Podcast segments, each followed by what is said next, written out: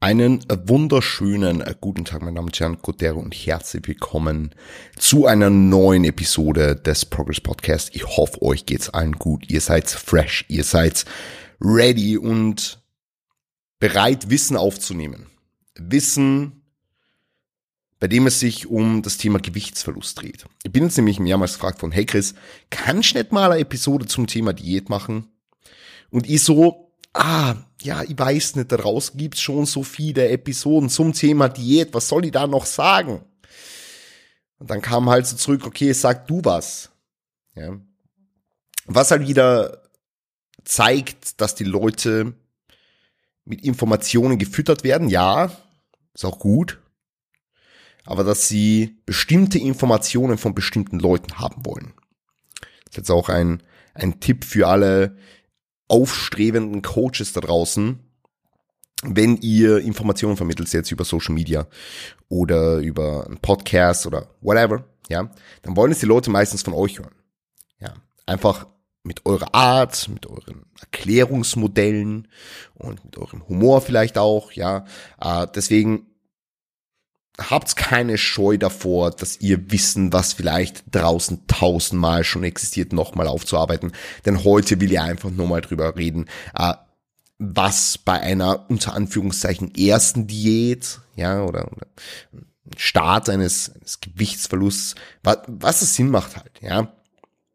Weil, also, ich tue mir immer so schwer, ich weiß nicht, wie es euch dabei geht, aber wenn ich da rausgehe aus dieser Bubble, in der wir uns ja irgendwo alle mehr oder weniger befinden, ja, ich natürlich irgendwo mehr, vielleicht äh, ZuhörerInnen da draußen weniger, ja, aber wenn ich mal so ein bisschen rausgehe aus dieser Bubble, dann komme ich halt drauf, okay, es gibt da draußen noch Halbwissen wie irgendwelche hm, Stoffwechseldiäten, es gibt da draußen noch Halbwissen wie Eliminationsdiäten, ja, Keto ist das einzig wahre und Bipapo und ja, ist ein Problem. also wie gesagt, ich weiß nicht, wie es euch da geht, aber es ist für mich immer wieder ein Schock, wenn ich so ein bisschen aus der Bubble rauskomme äh, und ja, mit, mit, mit, mit Leuten drüber spricht, die jetzt nicht super versiert in dem Bereich sind oder, oder sich da regelmäßig weiterbilden oder meinen Podcast hören oder irgendwas. Ja, es ist einfach, es ist einfach trotzdem noch viel Halbwissen da. Deswegen habe ich gedacht, balle mal so eine Episode zum Thema Gewichtsverlust raus äh, die vielleicht doch dem, dem einen oder anderen oder der einen oder anderen was, was äh, Positives vermitteln kann. Ja.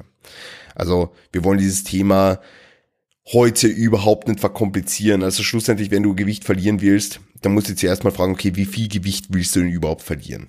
Ähm, wie viel Gewicht willst du absolut gesehen verlieren? In welcher Zeit macht es vielleicht Sinn? Und eine gute eine gute Daumengröße ist da zu sagen, okay, je nachdem, der Körperfettanteil jetzt ein bisschen höher ist oder ein bisschen niedriger, peile mal so 0,5 bis 1 Prozent deines Körpergewichtsverlust pro Woche an. Ja, also damit bist du eigentlich relativ gut dabei, wobei man jetzt sagen muss, okay, 1% ist vielleicht ein bisschen on the higher end, 0,5% ein bisschen on the lower end. Ähm, man muss einfach schauen, was für dich funktioniert und das Ding ist halt, äh, wenn du jetzt eine Diät machst, also du musst halt so diesen, diesen Sweet Spot auch irgendwo finden, ja. Ähm, weil das Ding ist, angenommen, angenommen, du machst jetzt eine Diät und wir reden jetzt über Diätdauer, ja, und du hast jetzt kein fixes Enddatum. Also anders jetzt als bei einem, bei einem Bodybuilder oder einer Bodybuilderin, die jetzt in einer Contest Prep Szenario rein, die, die oder der, der, es, es gibt einen Tag X, ja. Und zu diesem Tag X müssen roundabout so viel äh, Kilogramm auf der Waage sein, ja, damit diese Körperkomposition erreicht werden kann, damit diese Form auf der Bühne da ist. So, das hat jetzt der Otto Normalverbraucher nicht. Ja. Und das führt halt eventuell dazu, dass so das Ganze ein bisschen entspannt betrachtet. Und das ist jetzt nicht schlecht. Und da, da will ich jetzt äh, drauf, drauf zu sprechen kommen. Ja, das ist jetzt nicht schlecht. Weil so eine entspannte Betrachtungsweise kann einem ja helfen, adherent zu bleiben. Ja, angenommen, du bist jetzt auf Diät und du bist dann irgendwie bei einem Geburtstag eingeladen und ähm, da gibt's halt brutales Essen und äh, ja, du, du willst halt diesen einen Tag eine kleine Diätpause machen, dann wird dir das jetzt nicht sonderlich zurückwerfen, es sei denn, du eskalierst da dort komplett und äh, ballerst da 8, 10.000 Kalorien und whatever. Das ist jetzt natürlich ein sehr, sehr extremes Beispiel, ähm, aber ich glaube, du verstehst, was ich meine. Dann, also es kann positiv zuträglich sein, was Adherenz anbelangt. das Ding ist, wenn du das Ganze dann too loosely siehst, ja, dann ist das in die Gegenrichtung eventuell ein bisschen problematisch, weil du sagst, okay, hm, ich habe eh kein fixes Enddatum, ah, machen wir halt ein bisschen Diät und, und dann machen wir da wieder ein bisschen mehr Kalorien und da wieder ein bisschen mehr Kalorien. Und mal an dem Tag habe ich aber mehr Hunger gehabt, da habe ich jetzt auch mehr gegessen und mal an dem Tag habe ich schlecht geschlafen, an dem Tag habe ich ein bisschen mehr Stress gehabt und, und, und, und, und, und das wird halt zu einem, zu einem ja, äh, eine Adherenzproblem irgendwo. Deswegen schau, dass du dir schon irgendwo einmal eine Diätdauer in irgendeiner Art und Weise festlegst, so acht bis 16 Wochen einmal, äh, und dann dann, dann, dann hast du schon mal einen Richtwert, ja. Und wenn du sagst, okay, das ist jetzt ein Prozent vom Körpergewicht, ähm, in der Anfangsphase vielleicht eben diese ein Prozent anpeilen, dann in der, in der späteren Phase 0,6, 0,7 vielleicht, irgendwas um den Dreh und von da aus adjustierst halt einfach die Kalorien so, ja. Also du wirst in der Anfangsphase sicherlich mehr Potenzial haben, Körperfett zu verlieren, einfach weil der Körperfettanteil noch höher ist, als dann in einer Endphase. Am Anfang geht sowieso erstmal viel Wasser raus, äh, Glykogen, ja, also, also Kohlenhydratspeicher der Muskulatur etc. pp. Und mh, hm, am Anfang geht einfach der Gewichtsverlust schneller. Ja, aber so wenn, wenn 0,5 bis 1 Prozent vom Körpergewicht sagst, bist du vollkommen, vollkommen am Start. Ja, also das, das äh, würde ihn etwas so anvisieren, ja. Und wenn deine Erhaltungskalorien bekannt sind, dann kannst du ja von dort aus sagen, okay, ähm, du du gehst jetzt da ein paar hundert Kalorien runter, sodass du in etwa bei diesen 0,5 bis 1 Prozent rauskommst. Ja, ich würde mir da jetzt keinen Kopf machen und irgendwelche brutalen Rechnungen anstellen, sondern erstmal sagen, okay, ähm, du reduzierst mal die Kalorien um einen, um einen bestimmten Richtwert, sagen wir pauschal jetzt 20 Prozent und schaust, dass einfach die Makronährstoffverteilung passt, dass du weiterhin sehr, sehr, äh, sehr, sehr hohen Eiweißkonsum hast, ja, um einfach Muskulatur zu erhalten, dass du weiterhin Kohlenhydrate rund ums Training herum priorisierst, aber das ist wieder ein ganz ein anderes Thema, beim Mealtiming spielt auch eine riesengroße Rolle, ähm, das darf man jetzt nicht vernachlässigen, ähm, hat man irgendwo dann, dann die letzten Jahre doch irgendwie gemacht, dass man da in diesen, in diesen, ah, Mealtiming doesn't matter, Fallacy reinkommen ist und das ist auch ein Problem, ja, und äh, genau, da, dann einfach darauf achten, okay, wenn du deine Makronährstoffverteilung hast, wenn du dein Kalorien-Threshold hast, was macht denn überhaupt das Körpergewicht? Unter standardisierten Umständen. Was macht das Körpergewicht unter standardisierten Umständen?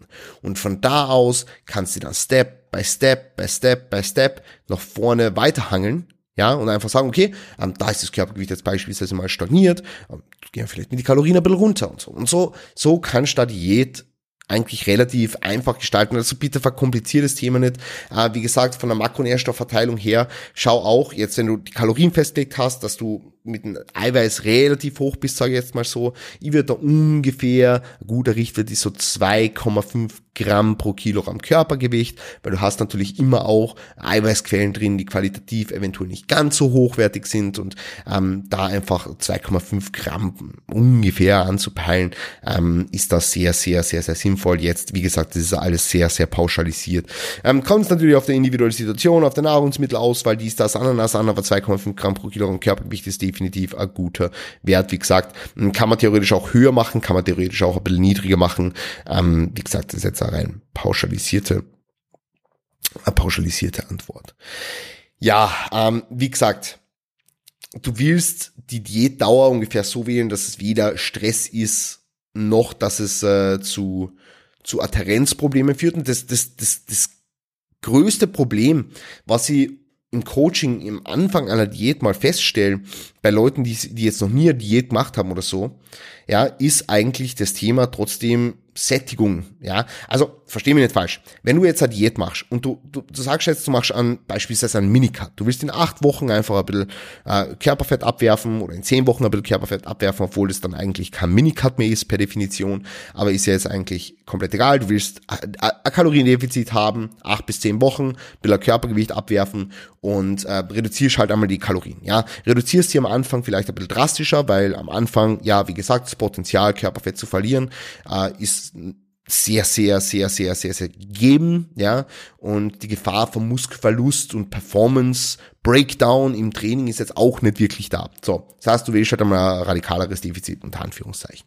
So, ähm, mit einem Kaloriendefizit ist der Körper natürlich jetzt dann erstmal aus der, aus der Homöostase so ein bisschen rausgeworfen. Das heißt, du wirst in dieser ersten Phase wahrscheinlich ein bisschen mehr Hunger haben. Und das ist vollkommen normal.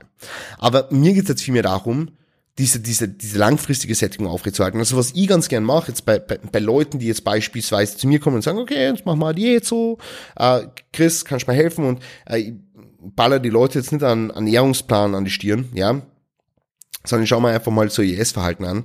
Ähm, ich gebe meistens Makronährstoffe vor, ja, schauen wir dann ihr, ihr, ihr Essverhalten so belan und äh, die, die Leute schicken mir dann halt Bilder von ihrem Essen und, und Auszüge von der Tracking-App und all sowas, ja. Und was ich halt ganz oft sehe, ist, dass die Leute hergehen und sich drüber aufregen, nicht satt zu werden, aber eigentlich wirklich auf Lebensmittel zurückgreifen, die überhaupt nicht satt machen. Es soll es natürlich nicht das Ziel sein, gleich von Anfang an in einer Diät äh, mega viel Gemüse zu essen, mega viel Obst zu essen und nur mehr, nur mehr Haferflocken und Kartoffeln, weil das die Quellen sind, die mega gut sättigen. Aber wenn, also, wenn du eine Diät machst und du bist hungrig, dann ist es irgendwo logisch, dass nicht, also da, da ist es nicht die sinnvollste Lösung, in der Früh zu beginnen mit an Shake und an Nutella-Laugenstange. Ja. Ich weiß gar nicht, gibt es das Wort Laugenstange? Laugenstange? Gibt es das auf Deutsch? Also bei uns in Österreich heißt es Laugenstangerl. Ja, also mit einem L am Ende. Stangerl.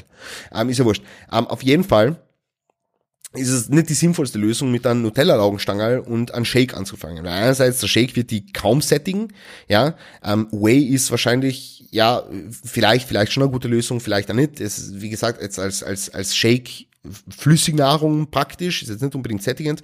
Und äh, Nutella-Laugenstange, ich glaube, davon braucht man jetzt nicht sprechen. Das heißt, ähm, das zu essen und dir im Nachhinein zu sagen, ah, das hat mir jetzt nicht wirklich gesättigt, ja, das, äh, da, da ist jetzt was an mir vorbeigegangen, so, ist jetzt, wie gesagt, wahrscheinlich nicht der optimale Approach, sondern, dass du einfach Lebensmittel wählst, die dir jetzt nicht brutal im Magen liegen, die dich jetzt auch nicht brutal bloden, aber die dir ein bisschen sättigen, ja, ähm, und da vielleicht, anstatt dein Nutella-Laugenstangerl dann ein Porridge zu essen oder vielleicht einfach mal Maiswaffeln oder Reiswaffeln und da vielleicht, keine Ahnung, irgendwie, äh, äh ein Sludge aus dem Way machen, damit du nicht trinkst oder irgendwas, ja, wie, wie gesagt, also einfach dann ein bisschen, ein bisschen die Nahrungsmittelauswahl anpassen, um einfach zu sagen, du hast Lebensmittel an der Hand, die die satt machen, aber wie gesagt, die dich nicht bloden. Also das Ziel soll jetzt nicht sein, dass du die Nahrungsmittelauswahl von Anfang an brutal anpasst und sagst, okay, jetzt ballerst du in der ersten Mahlzeit irgendwie 500 Gramm Beeren, in der zweiten Mahlzeit dann 700 Gramm Gemüse, in der dritten Mahlzeit einmal 500 Gramm Gemüse. Na, ist jetzt nicht unbedingt Sinn der Sache. Ähm, also, wenn, wenn du sagst, je länger in der, du in der Diät bist und je, je größer dein Hunger wird, ja, dass du sagst, okay, du addest vielleicht 300 Gramm Obst und Gemüse pro Mahlzeit rein, ja, das wird vielleicht irgendwann mal Sinn machen können, ohne dass du komplett bloated bist, ja, aber jetzt in dieser Anfangsphase, wie gesagt, schau einfach, dass du eine Lebensmittelauswahl an der Hand hast, die dich sättigt, schau, dass du eine Lebensmittelauswahl an der Hand hast, die dir, die dir schmeckt, ja, und die dich, die dich, die dich mit Energie versorgt und nicht bloated, weil da ist meiner Meinung nach so die, also Nahrungsmittelauswahl ist jetzt zwar initial für das Outcome der Diät nicht unbedingt ein, ein wichtiger Faktor, aber für den Prozess an sich äh, und natürlich dann auch für den Faktor Mikronährstoffe, die ist das Ananas, ist, ist, ist es wichtig. Ja, da brauchen wir uns jetzt nicht drüber, drüber streiten.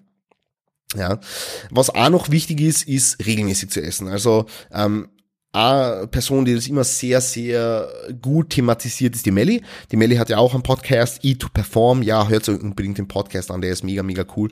Ähm, und da ist einfach ein wichtiger Punkt, Regelmäßigkeit in Ernährungsalltag zu ent entwickeln, ja. Weil, also, ich habe es letztens, ich habe es letztens ähm, einen Kunden ein Full Day of Eating machen lassen und er schickt mir so die erste Mahlzeit um 12.40 Uhr. Ja, die zweite Mahlzeit dann um 17 Uhr, die dritte Mahlzeit dann um 21 Uhr. So. Natürlich hat er am Abend Heißhunger gehabt, weil die erste Mahlzeit irgendwie 400 Kalorien, keine Ahnung, waren irgendwie Maiswaffeln mit äh, oder Reiswaffeln mit irgendwas. Äh, dann die zweite Mahlzeit noch einmal das Pre-Workout, so ein kleines Porridge äh, oder so ein Reisbrei war es, glaube ich. Ich bin mir jetzt nicht ganz sicher. Und die dritte Mahlzeit dann halt äh, äh, a huge meal, so ja, ähm, weil er eben am Abend den größten Hunger hat. Und das sehe ich eben ganz, ganz oft, ja. Und ich, also das Intermittent Fasting nicht unbedingt das Fresheste ist, was ihr machen könnt. Das glaube ist schon bekannt so. Äh, wenn ihr mal eine Episode zu Intermittent Fasting haben wollt, na, na, schaut, schaut's am besten bei Melly ihrem Podcast vorbei, weil die hat, glaube ich, jetzt eine Episode zu Intermittent Fasting macht. Ähm, aber ist jetzt definitiv nichts, was äh, weder, also was, was, was, was für Muskelerhalt oder Muskelaufbau sinnvoll ist, noch etwas, was für eure Beziehung zum Essen sinnvoll ist. Ja, also wichtig, äh, eine regelmäßige Zufuhr von Nahrungsmitteln, im Sinne von der Energieversorgung, also schon auch Zufuhr von Kohlenhydraten, aber vor allem auch wichtig die regelmäßige Zufuhr von Nahrungsprotein, um einfach die Prozesse der Muskelprotein-Biosynthese zu unter Anführungszeichen optimieren. Also da einfach zu schauen, dass du Muskelprotein-Biosynthese technisch einfach sehr, sehr gut ausgestattet bist und dass man sagen kann, okay, du bist da äh, mit, also mit, mit Nahrungsprotein auf einer regelmäßigen Basis versorgt, äh, wird er ungefähr 0,5 Gramm pro Kilogramm Körpergewicht Nahrungsmittelprotein anstreben und dann passt es dahingehend. Ja, aber wie gesagt, Regelmäßigkeit in Ernährungsalltag äh, zu, ess, äh, zu, zu, zu etablieren ist was Sinnvolles, weil das Wichtigste ist die Performance Retention im Training, also der Erhalt von Performance im Training ist hier super, super wichtig, weil schlussendlich ist die Performance im Training auch das, was dazu führt, dass du Muskulatur halten kannst. Ja, das heißt, du musst dir einen Rahmen schaffen, wo Muskulatur und Performance hochgehalten werden können. Das heißt eben diese ähm, vier, besser noch fünfmal am Tag eine größere Menge an Protein zu essen, ähm, ist sicherlich sinnvoll. Und ein weiterer Faktor, der, der, der, der unheimlich großes Verbesserungspotenzial mit sich bringt noch in der, in der breiten Bevölkerung, ist diese, diese performanceorientierte Denkweise auch im Hinblick auf das, das Essen einfach zu etablieren. Ja, beispielsweise das Timing von Kohlenhydraten rund um das Training. Weil das ist etwas, das ist schon sehr, sehr, sehr, sehr wichtig. Und auch wenn du sagst, okay, du fühlst dich gut, wenn du mit wenig Kohlenhydraten trainierst, mi, mi, mi, mi, äh, na, du wirst dich wahrscheinlich besser fühlen, wenn du mit Kohlenhydraten ins Training reingehst. Das ist das gleiche, wie mir die Leute sagen, ah, sechs Stunden Schlaf reicht bei mir, ja, ich bin so ein äh, genetisches Wunderkind, das reicht schon für mich, ja. Ähm, und dann schlafen sie mal sieben Stunden, acht Stunden und merken eigentlich, boah, ich fühle mich wie ein neuer Mensch. Wow, komplett org. Ja, äh, kannst mal äh, schreiben, ob ihr solche Leute kennt. Auf jeden Fall, wenn, wenn euch dieser Podcast überhaupt gefällt, ja, es, es macht so viel aus, dass ihr da Support zeigt, ja, es macht so viel aus, ich sag's euch.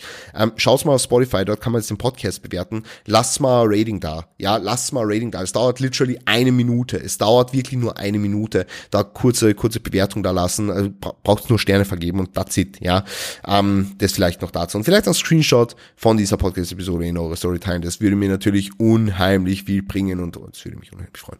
Gut, aber auf jeden Fall Fall, wie gesagt, dieses, dieser Meal-Timing oder Carb-Timing in weiterer Folge, ähm, Aspekt, der ist super, super, also vernachlässigt das nicht. Performance Retention im Training ist unfassbar wichtig. Und dann natürlich, ähm, kommen wir noch zu zwei weiteren Punkten. Das ist einerseits die Energy Expenditure, also wie viel Kalorien verbrauchst du. Und da kannst du mit, mit Tools arbeiten wie Schritten, mit generell der Aktivität und mit Cardio sogar, wenn der Bedarf da ist, damit du nicht nur den Input verringerst, weil irgendwann wird halt, wenn du weniger isst, eh die Performance runter leiden und Hunger wird größer und so weiter und so fort, sondern eben aber den Output erhöhst. Das heißt, mit Schritte, mit Aktivität, beziehungsweise eben mit Cardio arbeitest, damit du eben nicht nur den Input verringerst und da schaust, dass weniger Kalorien reinkommen, als du verbrauchst, sondern dass du auch mehr verbrauchst. Ja, ähm, also das vielleicht noch dazu so als zusätzliches Tool. Es sind im Grunde genommen alles Tools in einer riesengroßen Toolbox, die du nutzen kannst, um in weiterer Folge deinen Progress zu steigern. Ja, ähm, und was halt wichtig ist für den Diät Progress und für die Evaluation. Ich meine, wir haben das Körpergewicht schon angesprochen. Es ist aber auch wichtig, dass du einfach den Fortschritt ein bisschen mit Bildern festhältst. Weil angenommen, du startest jetzt voll in ein neues Trainingsprogramm rein und der der Stimulus ist sehr, sehr, sehr, sehr neuerlich und bringt natürlich Anpassungen mit sich. Dann kann es sein, dass sich die Form eventuell zum Positiven verändert,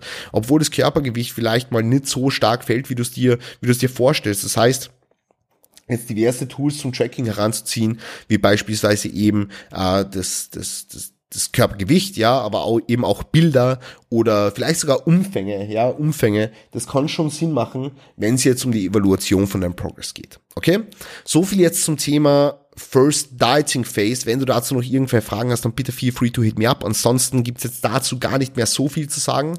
Äh, und ja, würde mir natürlich, wie gesagt, über Support brachial freuen. Ich wünsche euch noch einen wunderschönen Tag. Passt auf euch auf.